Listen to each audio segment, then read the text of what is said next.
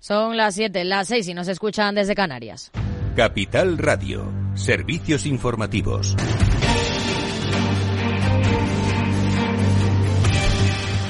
¿Qué tal? Muy buenas tardes. La miembro del Comité Ejecutivo del Banco Central Europeo, Isabel Schnabel, y una de las más firmes defensoras de las subidas de tipos, ha reconocido que las cifras de inflación más recientes han hecho que un nuevo aumento de tipos sea bastante improbable. En declaraciones a Reuters, ha reconocido que la lectura de la inflación de noviembre fue una sorpresa muy agradable y alentadora, aunque matiza que no se debe cantar victoria tan pronto. En nuestro país, el Gobierno se replantea ahora el impuesto especial a las grandes energéticas, dado el nuevo escenario de precios de la energía aún altos pero muy lejos de los máximos históricos del año pasado en lo peor de la crisis. La vicepresidenta y ministra para la Transición Ecológica, Teresa Rivera, asegura que hay que revisar si los beneficios extraordinarios se siguen produciendo. Es importante trabajar sobre una actualización de si siguen existiendo o no esos beneficios extraordinarios que mm, intentaban ser identificados en esa, en esa figura. Eh, mm, si no, la, fiscalidad habitual se puede corregir, modular, pero ya no estamos hablando de beneficios extraordinarios, estamos hablando de otra cosa. Además, tras las amenazas de paralización de inversiones por grandes energéticas como Repsol y tras el aviso de Bruselas por la caída de los precios, Rivera ahora apuesta por tener en cuenta y favorecer las grandes inversiones que las empresas han de afrontar para la transición energética. El Consejo de Ministros ha aprobado la ley de paridad y ojo porque las sociedades cotizadas que no cumplan con esa paridad entre hombres y mujeres en los puestos de dirección y en sus consejos de administración incurrirán en una infracción grave que acarreará desde multas hasta la suspensión de la cotización. Con esta ley se exige un mínimo del 40% de mujeres en economía y política. A partir del 30 de junio de 2024 entrará en vigor para las 35 sociedades con mayor valor de capitalización bursátil desde el 30 de junio de 2025 para las cotizadas con una capitalización superior a los 500 millones y un año después para las que estén por debajo de esa cifra. La ministra de Igualdad, Ana Redondo, ha asegurado que la meritocracia sin paridad no es posible. Es justa porque incorpora el 50% de la población a todos los niveles de eh, toma de decisiones. También es una ley eficiente porque no hay una democracia avanzada ni una economía sólida que pueda prescindir del 50% del talento. Y con esta eh, ley lo que hacemos es que la meritocracia sea real y efectiva. Y por último, es una ley ambiciosa, sí, porque rompe los techos de cristal que todavía existen en nuestra sociedad. En clave empresarial, Iberdrola firma un acuerdo estratégico con el grupo de renovables Masdar para invertir conjuntamente hasta 15.000 millones de euros en proyectos eólicos marinos y de hidrógeno verde en varios países, como explica su presidente Ignacio Sánchez Galán. Hemos eh, firmado un acuerdo con Masdar, que es el Fondo Soberano de Emiratos Árabes Unidos, para coinvertir en parques eólicos marinos, algunos de ellos ya en construcción, en Alemania y en Francia, y otros que comenzaremos la construcción en el Reino Unido y en, en Estados Unidos a lo largo de la década.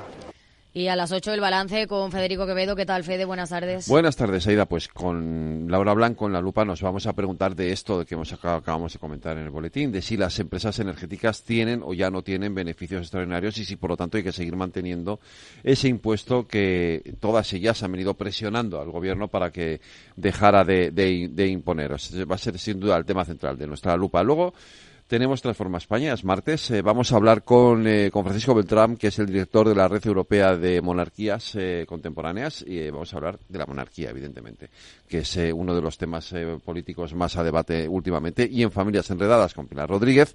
Tenemos que hablar con David Fernández Benítez, que es director estatal de Cruz Roja Juventud, sobre los planes que ellos están haciendo para mejorar la salud mental y la relación de los jóvenes con las redes sociales y la tecnología. Pues a las 8 el balance aquí en Capital Radio. Claves del mercado. El IBEX 35 no frena y vuelve a subir un 0,59% hasta los 10.238 puntos. Encadena ya tres sesiones en verde y vuelve a alcanzar un nuevo máximo desde mayo de 2018. Los valores más alcistas han sido las inmobiliarias Merlin y Colonial y el Santander, mientras que las caídas más acusadas han sido para IAG, Acción Energía y Bankinter. En Wall Street, tono mixto, el Nasdaq sube un 0,12% en los 14.202 puntos, mientras que en el S&P 500 tenemos caídas del 0,10% en los 4.500 565 enteros y el promedio de industriales también con retrocesos del 0,27% en los 36.108. En el mercado de divisas, según las pantallas XTB, el par euro dólar a 1,0790 unidades. Muy buenas tardes.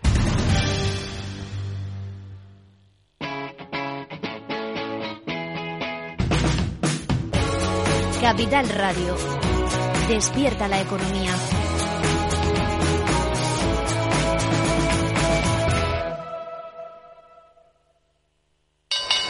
Si te consideras un apasionado de los mercados financieros y te interesa la bolsa, debes saber que comprar o vender acciones y ETFs con XTB no tiene ninguna comisión hasta 100.000 euros. Abre tu cuenta 100% online en 5 minutos. Un broker, muchas posibilidades. XTB.com. A partir de 100.000 euros al mes, comisión del 0,2%, mínimo 10 euros. Invertir implica riesgos. Si quieres conocer mejor las empresas con las que trabajas, empieza por Informa. Compruébalo con tres informes gratis, el nuestro para que nos conozcas más y los dos que tú elijas para tu negocio. Solicítalos ya en Informa.es. Informa, líder en información empresarial.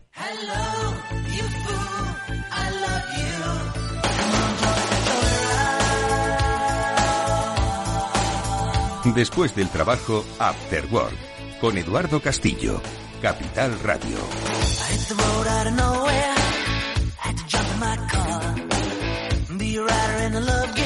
¿Qué tal amigos? Buenas tardes, bienvenidos a After Work Capital Radio. Ya comienza en la víspera de un puentazo, que espero lo disfrutéis y sobre todo lo animéis económicamente, aunque el 7 es cosa rara. El 7 se trabaja, pero no. Bueno, en cualquier caso, disfrutadlo y sobre todo, si cogéis el coche, cuidadín en la carretera que no hay prisa por llegar, tampoco hay prisa por volver, pero bueno, que lo disfrutéis. Nosotros vamos a disfrutar hoy de conocimiento y compañía, la que nos van a proporcionar Félix López y Javier López Bernardo. Con ambos hablaremos pues de economía, del mundo de la vida, de cómo se va la vida, de cómo se van los economistas y en este caso hoy va a ser protagonista un, eh, un financiero, quizás desconocido para la gran mayoría como lo era para mí hasta que Javier López Bernardo me alertó de su fallecimiento. Charlie Munger el más fiel amigo de Warren Buffett. Entiendo que un referente para muchos y con la ayuda de Javier López Bernardo y también de Javier, eh, o sea, y también de Félix, vamos a, a, conocer un poco más de esta figura. Seguro que nos da tiempo también a hablar de otros temas, pues por ejemplo los cinco mil y pico empleos que Telefónica va a eh, incorporar a ese expediente de regulación de empleo. Sobre los despidos masivos, ¿no? Que siempre se producen en estas épocas, pero lo impactantes que son y sobre todo el perfil, ¿no? Estamos hablando de la dificultad de que los mayores de 50, que son los que más difícil tienen incorporarse después al mercado de trabajo, bueno, pues hacia ellos se apunta este. Bueno, hablaremos luego un rato de, de todo esto. Jorge Zumeta gestiona técnicamente, se nota con la buena música que nos ha puesto y que nos sigue poniendo.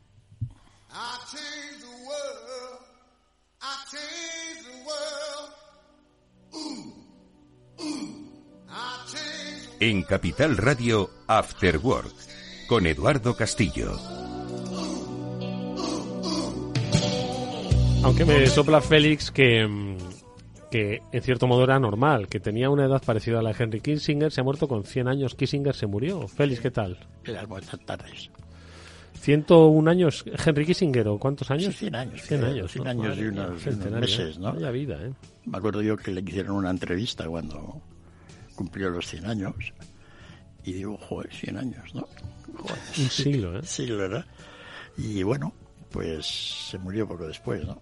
Mm, provecta edad. Javier López Bernardo, ¿qué tal? Buenas tardes. Buenas tardes, Eduardo. Estamos hablando de Charlie Munger, que, como digo, pues desconocido, entiendo que para una gran mayoría, seguro que muy conocido para otra gran mayoría, sobre todo de oyentes de esta emisora. Pero ¿quién era este hombre y por qué hoy lo traemos a nuestro, me temo que cada vez más frecuente obituario económico, Félix? Sí, sí, se muere la gente, Madre la verdad. En fin, eh, Javier, Charlie Munger, vamos a situarnos.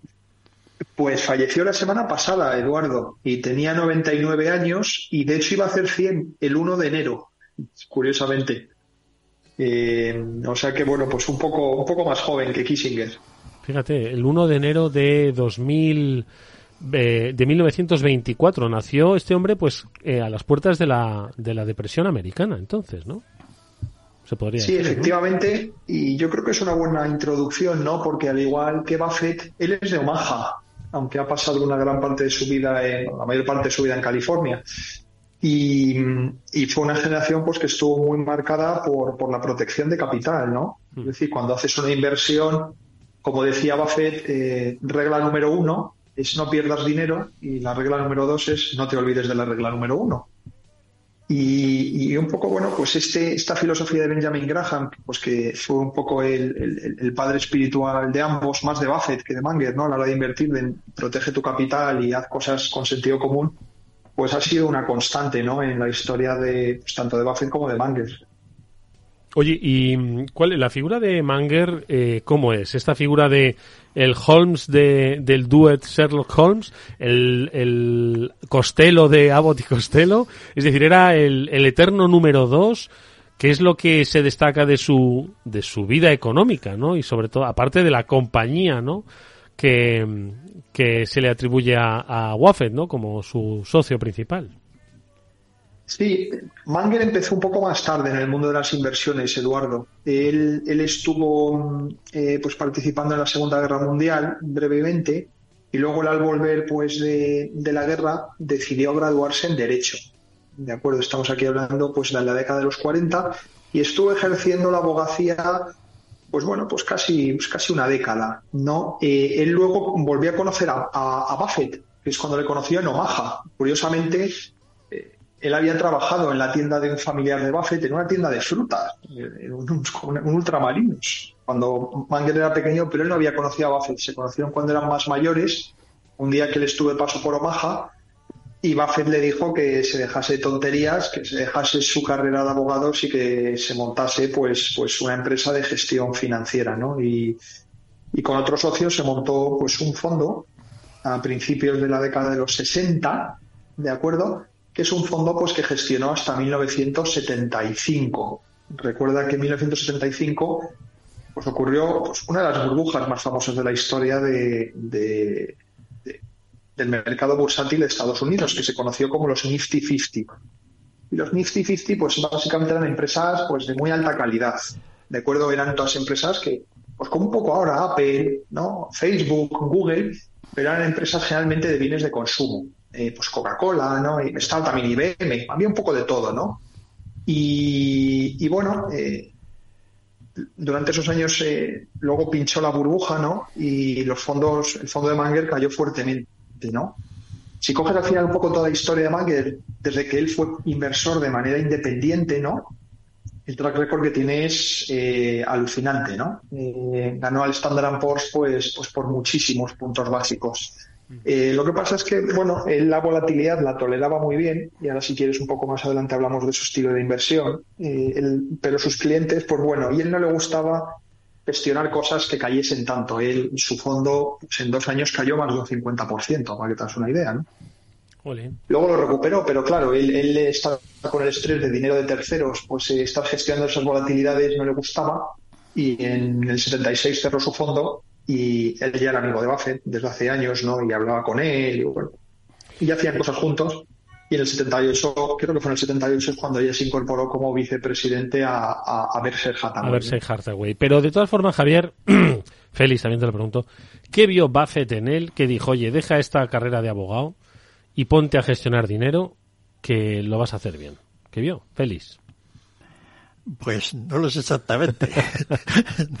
la, la idea de, hombre, vio que efectivamente, pues que tenía un track record bueno, ¿no? Y seguramente a lo largo de los años antes que, como ha contado Javier, pues hablaban, pues que las ideas de, de, de, de Manger, pues eran muy valiosas, ¿no?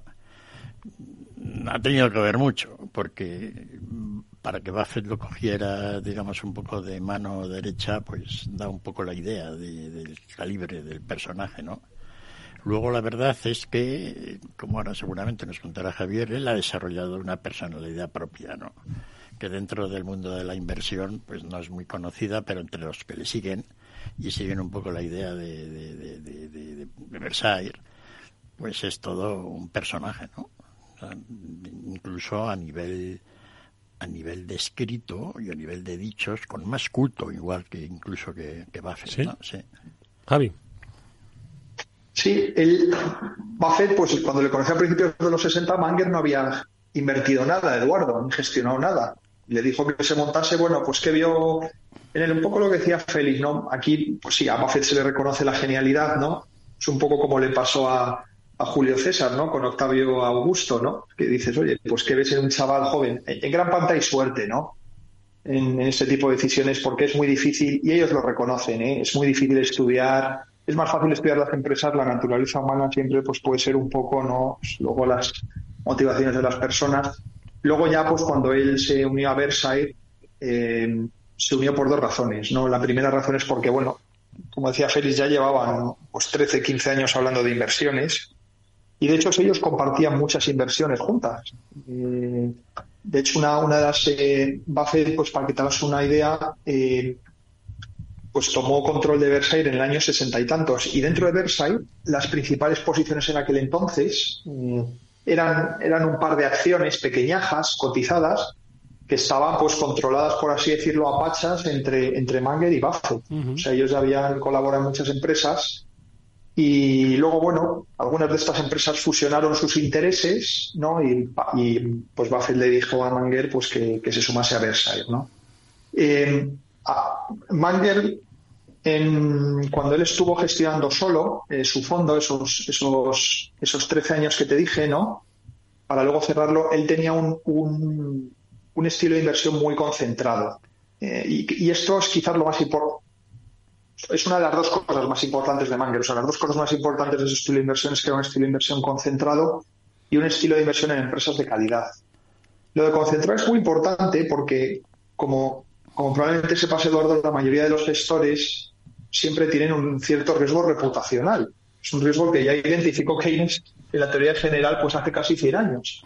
Y es que, oye, pues que si el mercado va bien y tú lo haces mal y te quedas con cara de pardillo, pues, pues que, pues que puedes perder los clientes y que se, y que se acabó tu carrera. Claro.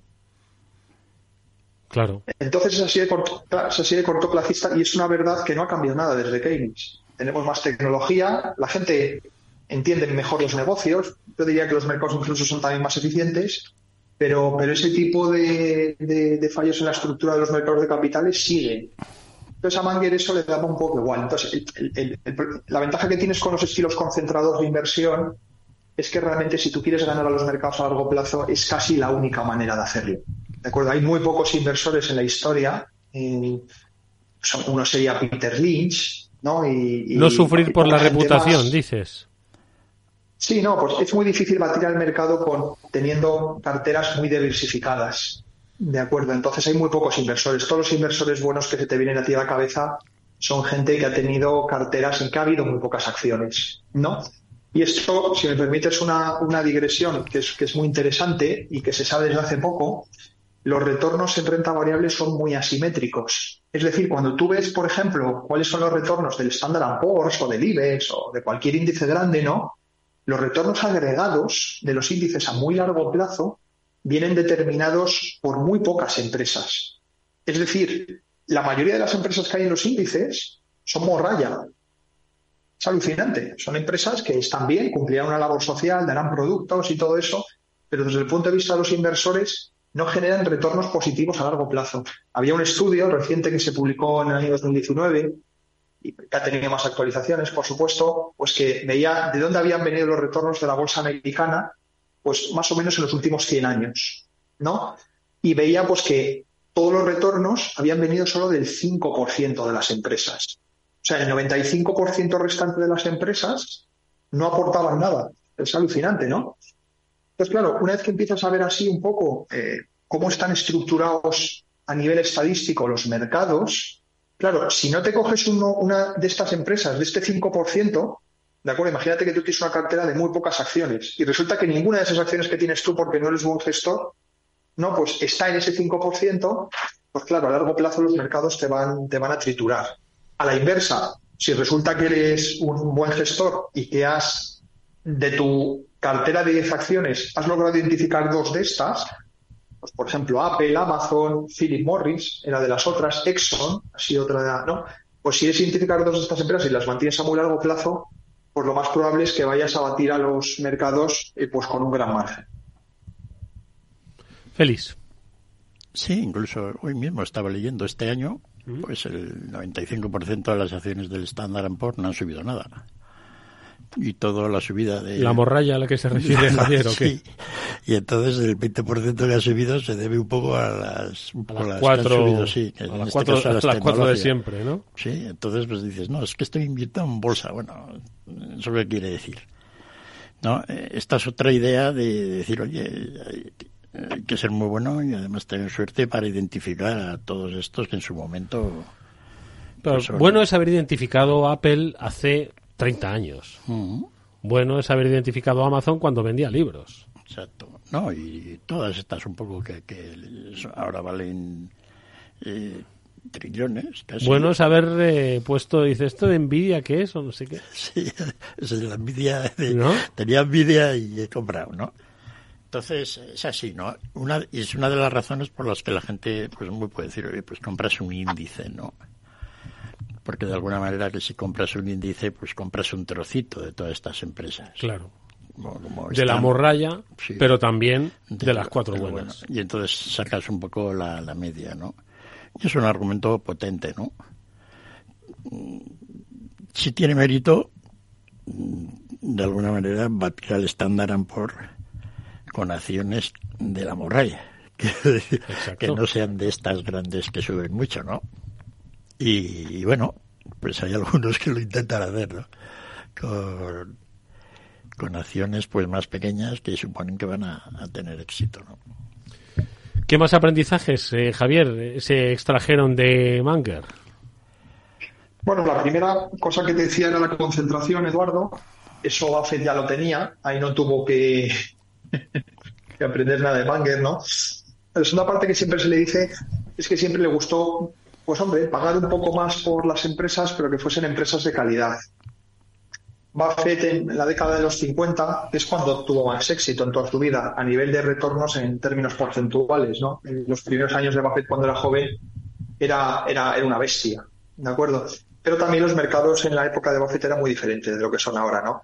Entonces, Buffett tomaba control de muchas empresas para liquidarlas. Había muchas empresas que simplemente ya lo que tenían en caja valía más que el valor de toda la empresa cotizada en bolsa.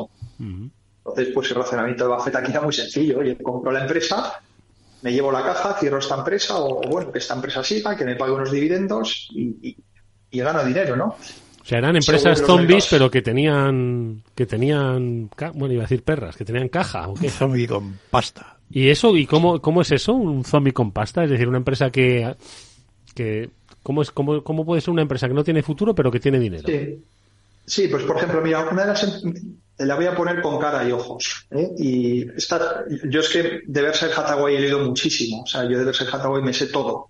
Entonces te puedo contar todo con pelos y señales en este tema en concreto, ¿no?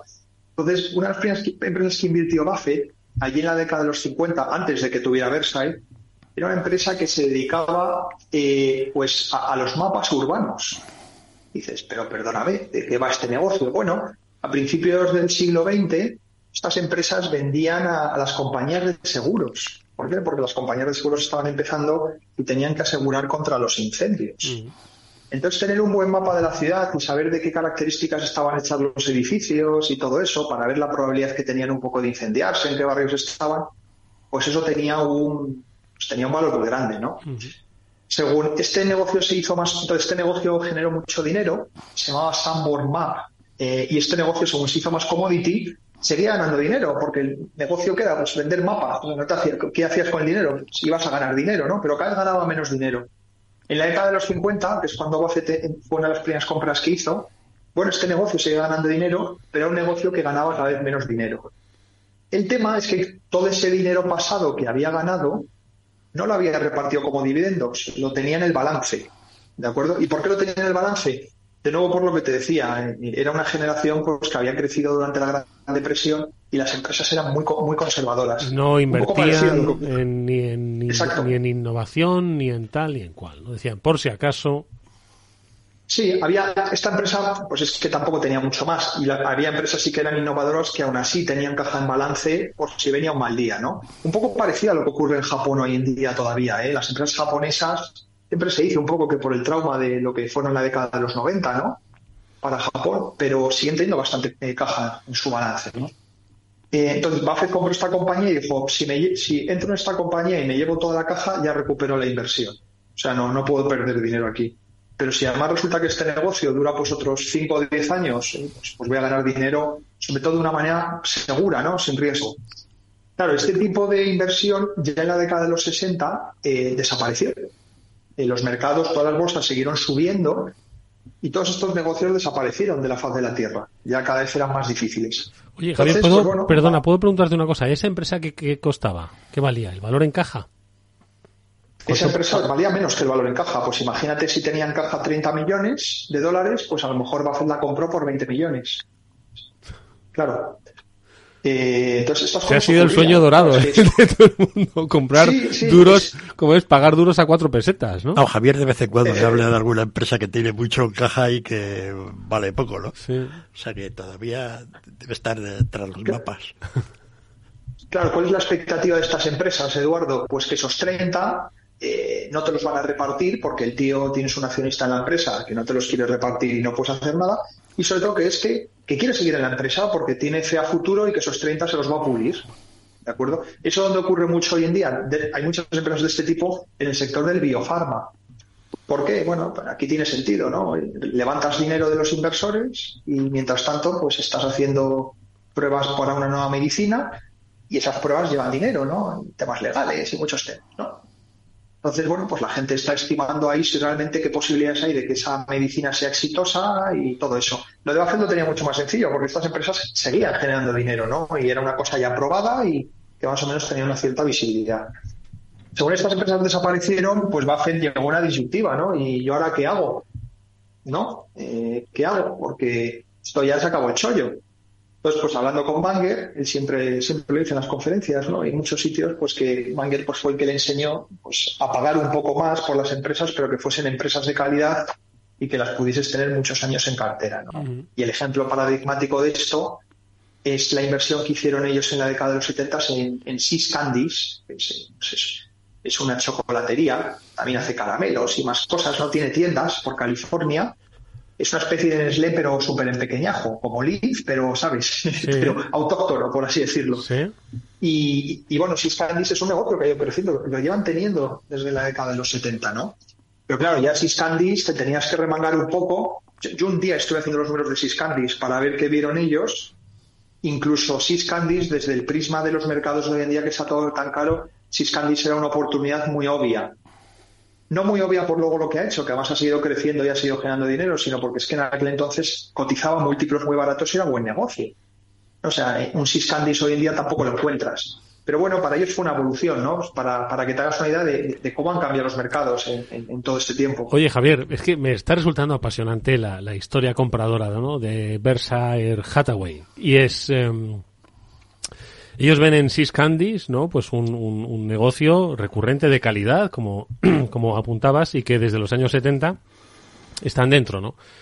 Pero claro, me figuro que aparte de entender que los caramelos y las chocolatinas se van a seguir consumiendo, a no ser que hayan unas campañas, unas campañas anti-chocolate, entiendo que la gestión también, la- la- la- el papel del ejecutivo que gestiona esas compañías para esta gente es importante. Es decir, ellos entiendo que compran y dirigen, o dicen cómo dirigir, o compran porque también ven que el capital humano dentro cumple. Tú puedes comprar Six Candies, pero de repente contratar a una generación de, de gente que no le gusta trabajar en el chocolate y te hunden la compañía.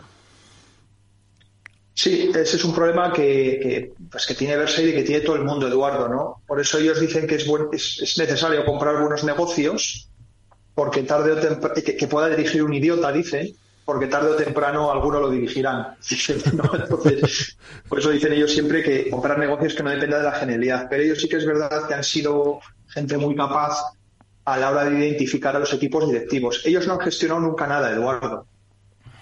De hecho, ellos, por ejemplo, te hacían un ejemplo. eh, ellos a principios de la década de los 2000 eh, compraron el mayor fabricante de casas prefabricadas en Estados Unidos. Estados Unidos, bueno, pues, eh, pues para que no aquellos que no lo sepan, se, producen bastantes casas prefabricadas, ¿no? Estados Unidos, pues para que la gente se haga una idea, es un, mercado hoy día de un millón de casas al año, más o menos, es lo que se vende, es lo- las casas que se construyen, perdón, un millón. Y en la década de los 80, que fue durante su mayor apogeo, eh, se llegaron a fabricar 400.000 casas prefabricadas. Hoy en día es mucho menos. Pero bueno, es un negocio que todavía pues, sigue importante, sigue siendo un negocio de 100.000 casas al año. ¿no? Bueno, en el año 2003 eh, o 2004, no, no recuerdo el año con exactitud, Versailles eh, compró el 100% de la mayor empresa de casas prefabricadas de Estados Unidos, que se llamaba Clayton Homes. ¿Qué compró Clayton Homes? Bueno, Buffett fue a una universidad a darle una charla a unos chavales. Dijo, oye, ¿te has leído la, biografía del señor Clayton? Dijo Buffett, pues no, me la voy a leer. Y se la leyó y dijo, ostras, este es un negociazo. Fue a hablar con el señor Clayton y se la compró entera, de la noche a la mañana, ¿no?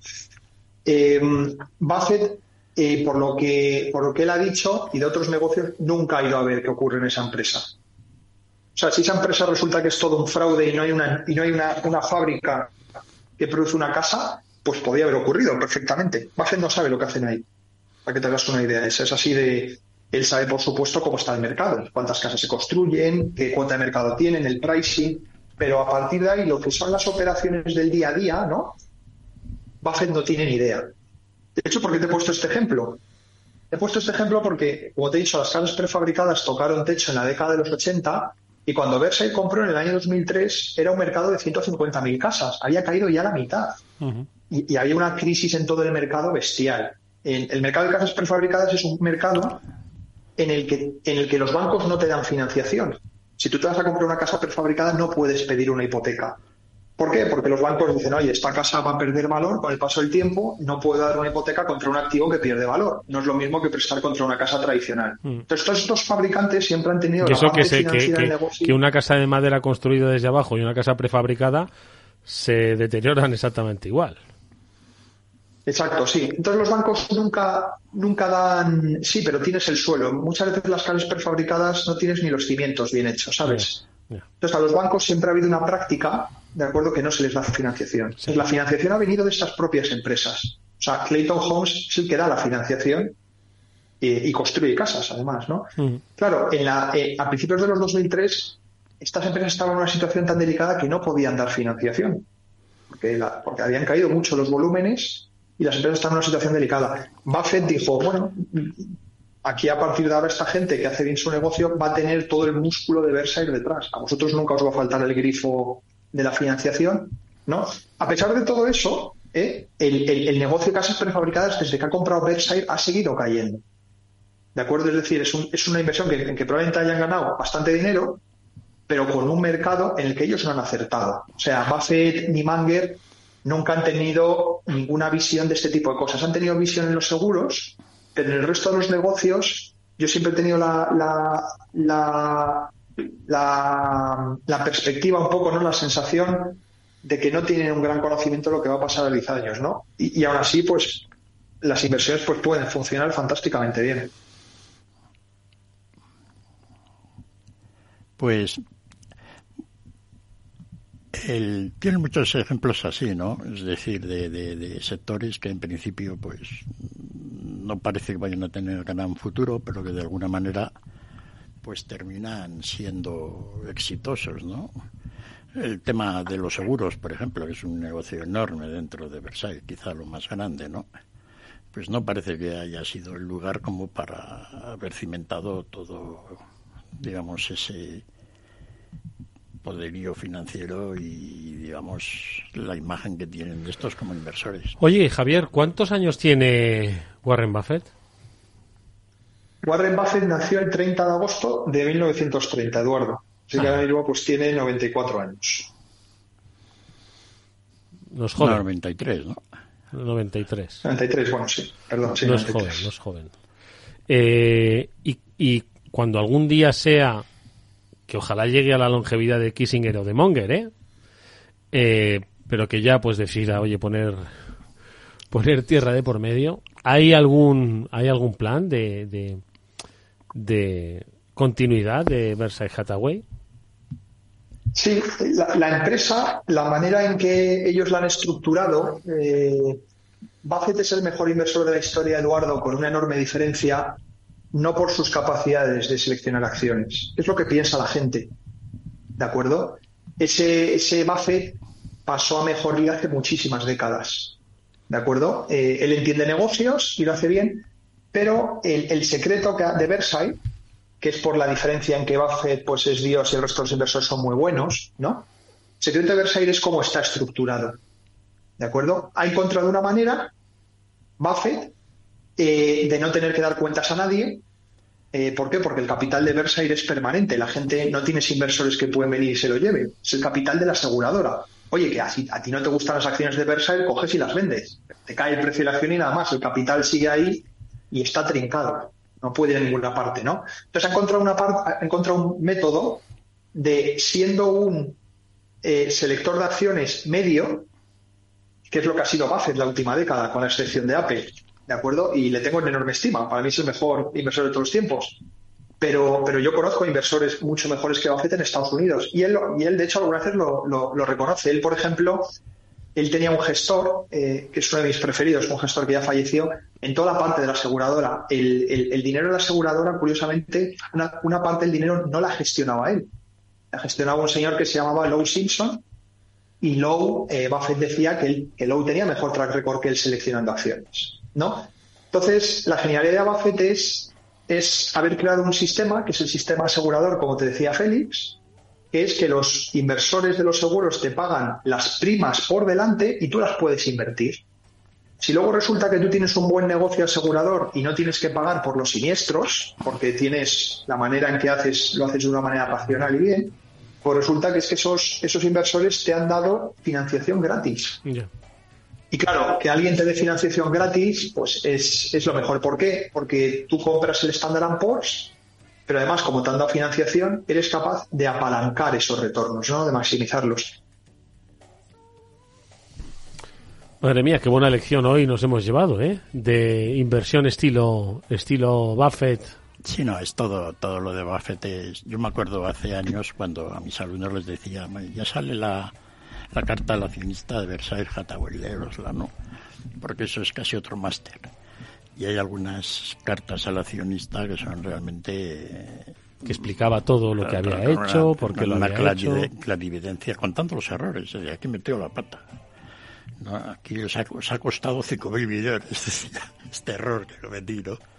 No, es, es un personaje. Y el la personaje que es el objeto hoy, que es, digamos, su mano derecha, Manger, pues de alguna manera era un personaje que le daba a Buffett pues confianza, discutían los temas, es decir, una perspectiva adicional a la que él tenía, de una manera muy compatible, ¿no? Y por eso pues bueno han hecho una pareja un tanto un tanto irrepetible. Bueno, pues hoy hemos conocido un poquito más de quién fue Charlie Munger y también un poco más de Versailles Haraway, el estilo inversor que por supuesto nos va a dar muchas y muy grandes tardes radiofónicas con la ayuda de Javier López Bernardo al que siempre le agradecemos no solo sus lecturas interesantísimas sino que además que las comparta con todos nosotros. Javier, gracias por tu tiempo, cuídate mucho, un fuerte abrazo. Muchas gracias Eduardo, abrazo a todos. Adiós.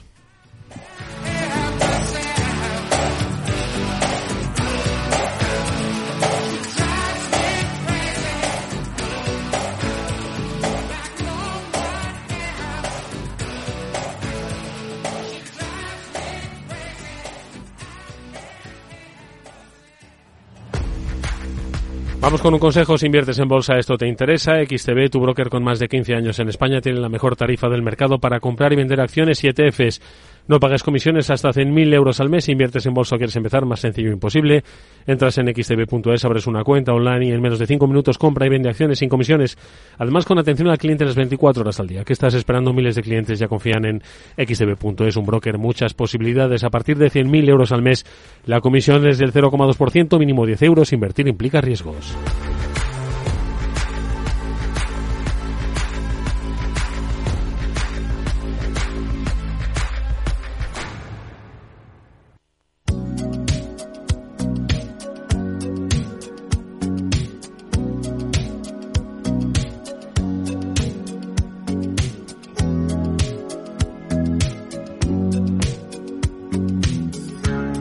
Capital Radio After Work con Eduardo Castillo.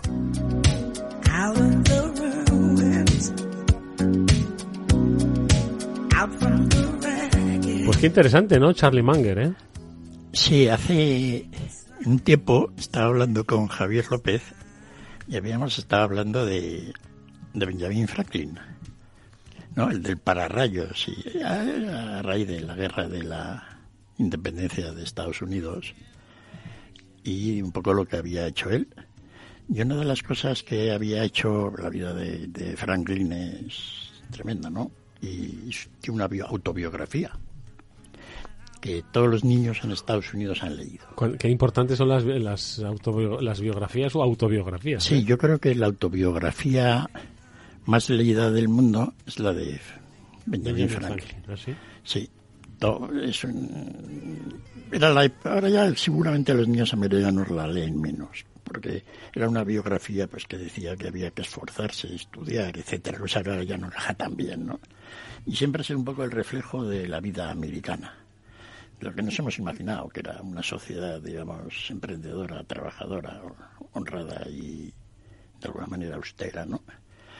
Y entonces, una de las cosas que hizo Franklin de joven era impresor. En realidad su profesión es, imprimir un catálogo que él escribía, que era un almanaque, eh, por Charlie's Almanac. Y lo escribió durante 30, 40 años. Y era un librito que salía todos los años. Entonces ese almanaque se ha hecho muy famoso. El almanaque contaba cosas de horóscopos, iba a haber era para los agricultores y para el tiempo que se era pronosticar el futuro el tiempo las cabañuelas no sí no daba ni pero bueno y de vez en cuando pues escribía cosas de historia y las citas de un Reader Digest o qué, más o menos. Sí, pero el Reader Digest son historias, más o menos. Esto era una mezcla de historias y cosas. Pero sí, un Reader Digest. ¿no? Y entonces todas las citas famosas están recopiladas en lo que se llama por Charles Almanac, que es un librito de 70-80 hojas, pero con los dichos de Benjamin Franklin. Algunos no hay quien los entienda. y otros sí. Quizá es un libro que, recibiera, necesitaría de una reedición ahora por alguien haciéndolo bien, ¿no? porque es una maravilla de dichos. Entonces, mm, hablando con Javi, me dice, oye, ¿tienes tú el, el Charles Almanac?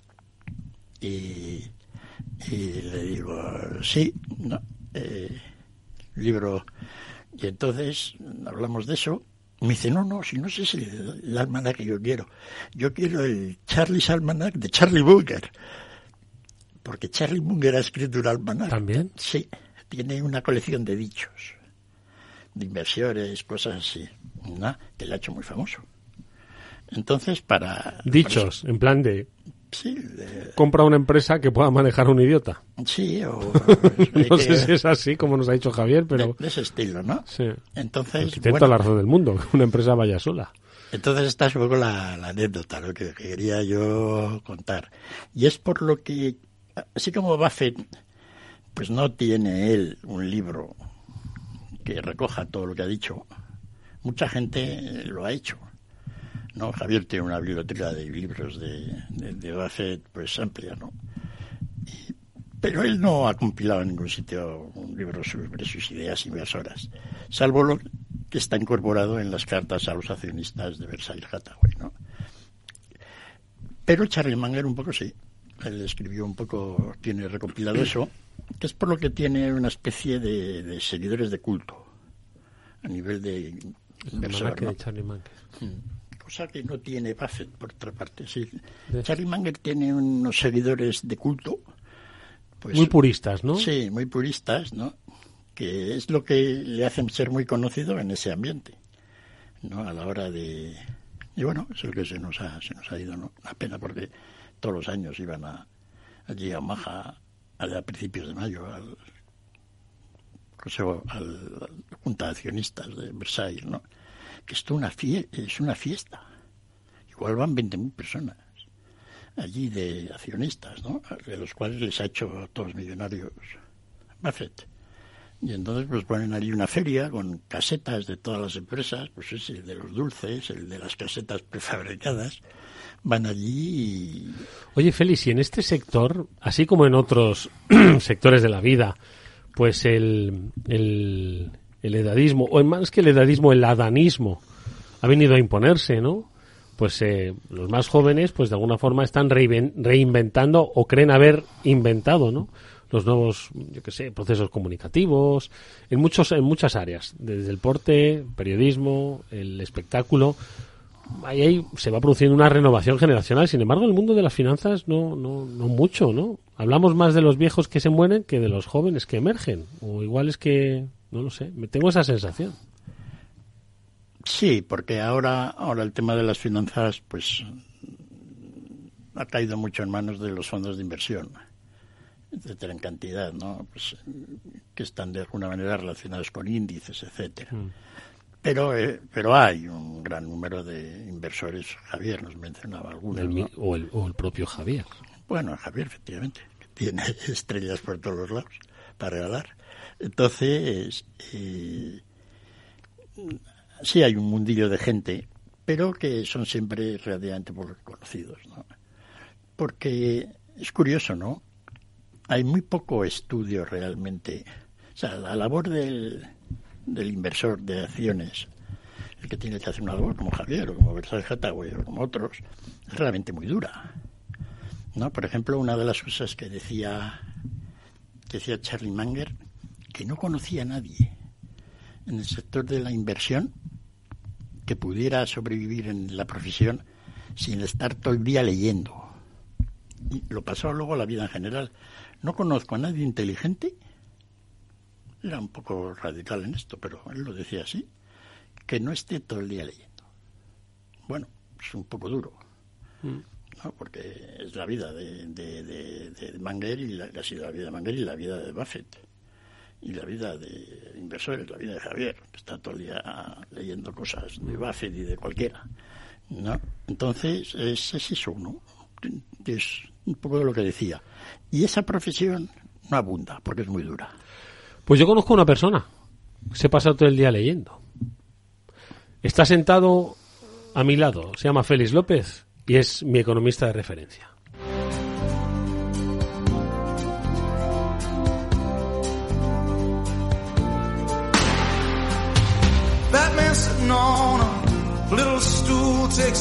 money from my hand while his eyes take a walk all over Hands me two tickets, smiles en Capital Radio, After Work, con Eduardo Castillo.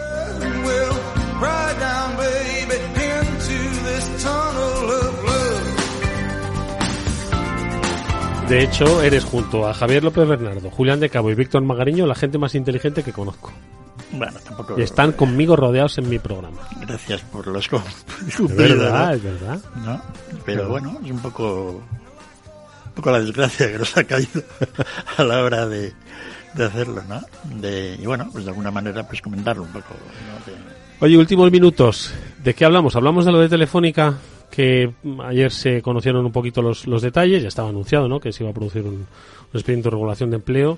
Más de 5.100 puestos de trabajo, es casi un tercio, ¿no? Repartido por algunas eh, de las compañías que forman parte del grupo y eh, con condiciones eh, que van, pues eso, que afectan a mayores de 55 años o a partir de 55 años, 15 años de experiencia, quienes se van a poder acoger ¿no?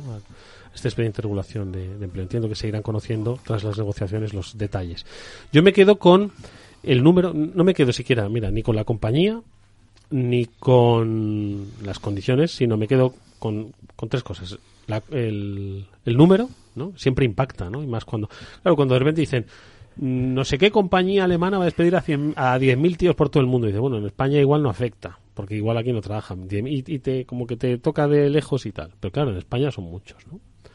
Ha habido reestructuraciones también bancarias más numerosas, ¿eh? Lo que es que tampoco ni nos acordamos ni, ni, ni, las contabilizamos, ¿no? Y luego, claro, lo de la edad.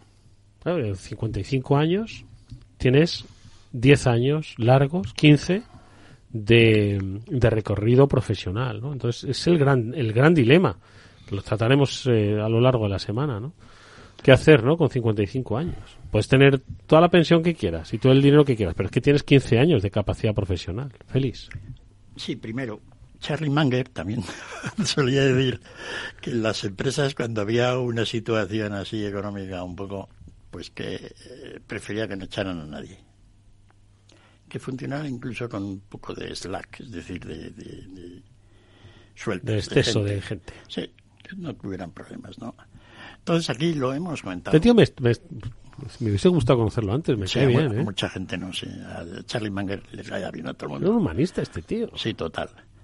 No, es un humanista, efectivamente, una especie de hombre del renacimiento metido en el mundo de las inversiones de actuales, ¿no? Y y bueno, lo hemos comentado aquí varias veces, incluso con los dos ejemplos que has comentado. ¿no? eh, la telefónica y la banca. Han sido dos sectores que han sido incapaces de inventar nada para toda su gente darle un trabajo que no mandarles a la calle. Es así. Es decir, la banca, fíjate tú.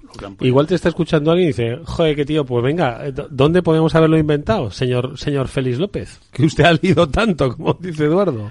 Sí, es absolutamente sorprendente, por ejemplo, que toda la banca española, ¿no? en su tiempo invertían en empresas, no la banca mercantil, y se arruinaron todos, porque eran básicamente todos a meter la mano. Pero con todo el conocimiento que tienen, deberían haber sido los reyes del mambo. Tengo un amigo, muy buen amigo, Tomás Arrieta, que quería tener una asociación que se llama AGH, ¿no? de activos de gran experiencia. ¿Eh, tú? ¿Mm? Entonces él siempre está un poco defendiendo qué hacemos con la gente mayor que se jubila. Eh, que han estado, pues que llevarán, pues ponle 30 años currando, pero claro, el concepto de currar no es eh, currar, sino aprendiendo, cambiando, experimentando, cultivando, cultivando los sus conocimientos. Los 5.000 empleados de Telefónica habrá de todo. Lo de Tomás hace más referencia a directivos que se han jubilado, mm. Sean medios, ¿no? activos con gran experiencia, ¿no? Y que es una pena que ahora que es cuando realmente saben, pues se vayan a limpiar nabos, ¿no? Quiero decir que es, es cierto que tal como va la sociedad, en el cual pues van a ser todos activos de gran experiencia y ningún joven, pues pues habrá que buscar una manera de utilizar todo eso, ¿no? Pero es que no es fácil, Félix. No es fácil porque, claro, si te quedas con los activos de gran experiencia, que sin duda la tienen, el activo de menor experiencia nunca va a incorporarse al mercado laboral para adquirir gran experiencia. Yo pienso que cuanto más activos de gran experiencia haya, más hay del otro. Es decir, esto de reducir la idea de puede parecer razonable en principio, ¿no? Oye, que se rejubilen ya para dejar paso a los pobres jóvenes españoles que son incapaces de tener un trabajo, ¿no? Pues no va a ser eso. No. Las cosas no funcionan así y es curiosamente, precisamente cuando generalmente se puede mantener el empleo y hacer cosas con él, que hay más probabilidades para que otros pues vayan a rebufo, ¿no? Pero bueno, eh, eh, siempre lo hemos dicho, en el caso de Telefónica y el resto de las compañías de teléfono, ¿no? No han sido capaces de, de alguna manera, pues,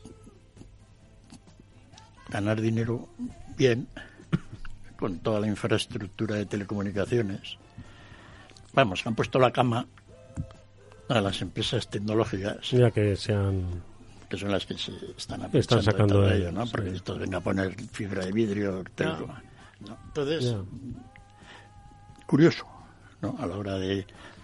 Incluso que en su momento, cuando tenían dinero, no hubieran hecho un poco como los bancos, haber gestionado un patrimonio de activos, pues que, bueno, pues si no lo ganan ellos, lo ganan siendo acciones de, en fin, oye, tráete, si lo tienes localizado, el almanaque de Charlie Manger. Voy a ver si lo, voy a ver si lo encuentro. A ver si lo encuentro. Y lo tengo también, pero es un libro que está en internet. Lo tengo también en un formato PDF, que es el que estaba leyendo pues, pues últimamente. tráetelo, tráetelo en PDF. Mm. Tráetelo. Compartimos algún chascarrillo y algún. Sí, sí, lo vamos viendo. Feliz López, muchísimas gracias. Cuídate, descansa y disfruta el puente felicitaciones a todos los que van a tener puente. pues venga, que lo disfruten. Gracias y nos vemos. Adiós. Y nosotros, venga, nos despedimos. Hasta el jueves, que mañana es fiesta. Adiós.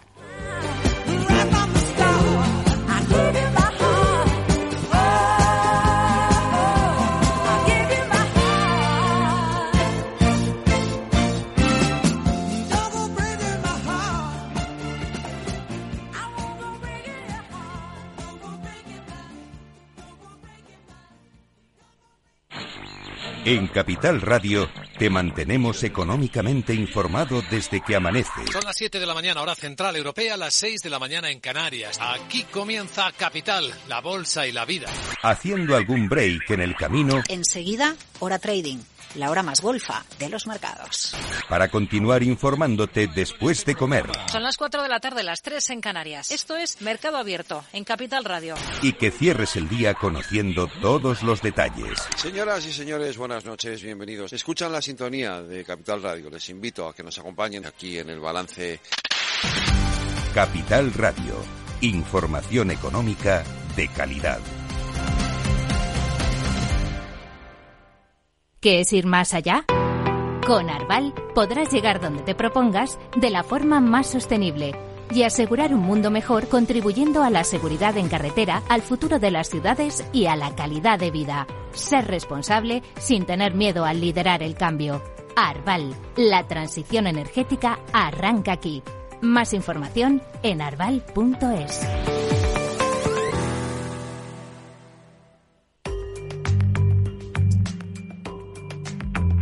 La digitalización de las empresas. Silvia Leal.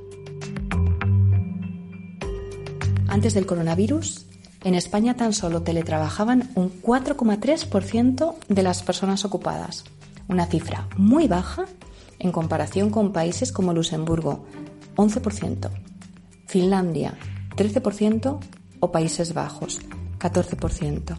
Desafortunadamente, rompía con los estándares de siempre y no se terminaba de consolidar. Durante la pandemia, sin embargo, han sido muchas las empresas que han encontrado en el teletrabajo un salvavidas para no tener que suspender su actividad diaria. Una experimentación forzosa que ha permitido demostrar que se trata de un modelo de trabajo que realmente funciona. De hecho, eran muchos los estudios y las experiencias que lo avalaban como un modelo muy beneficioso tanto para los empresarios como para sus trabajadores. A modo de ejemplo, mencionaré los datos publicados por el Instituto Nacional de Estadística, el INE, en los que se reflejaba que las empresas españolas que habían apostado por este modelo antes de la crisis habían conseguido unos incrementos de productividad entre el 5 y el 25% respecto a aquellas que optaban por mantener a sus empleados durante las 40 horas de su jornada de forma presencial en las oficinas. Además, según esta misma fuente, las personas que tienen la suerte de teletrabajar dedican un 11% más de su tiempo precisamente a eso, a trabajar. Por todo ello, hoy, en muchos casos, va a ser difícil poder dar marcha atrás, puesto que además de funcionar, incrementa la motivación de los empleados, les permite conciliar, ahorrar tiempo y el coste de desplazamiento y, por si fuera poco, es respetuoso con el ecosistema. En pocas palabras, todo apunta a que ha llegado su hora, por fin, de consolidarse.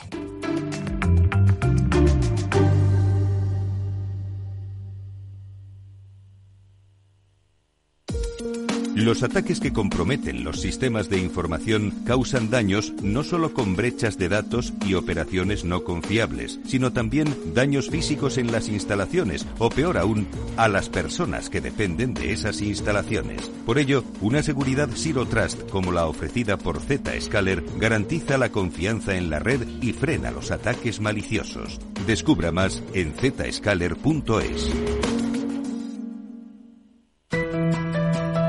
Las redes sociales, el uso de pantallas, los delitos cibernéticos, todo ello ligado a la adolescencia y la juventud.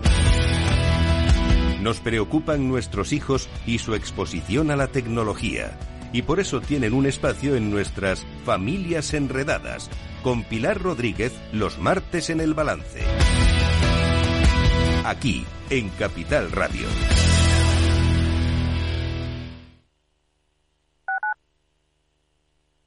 Capital Radio, Madrid, 103.2.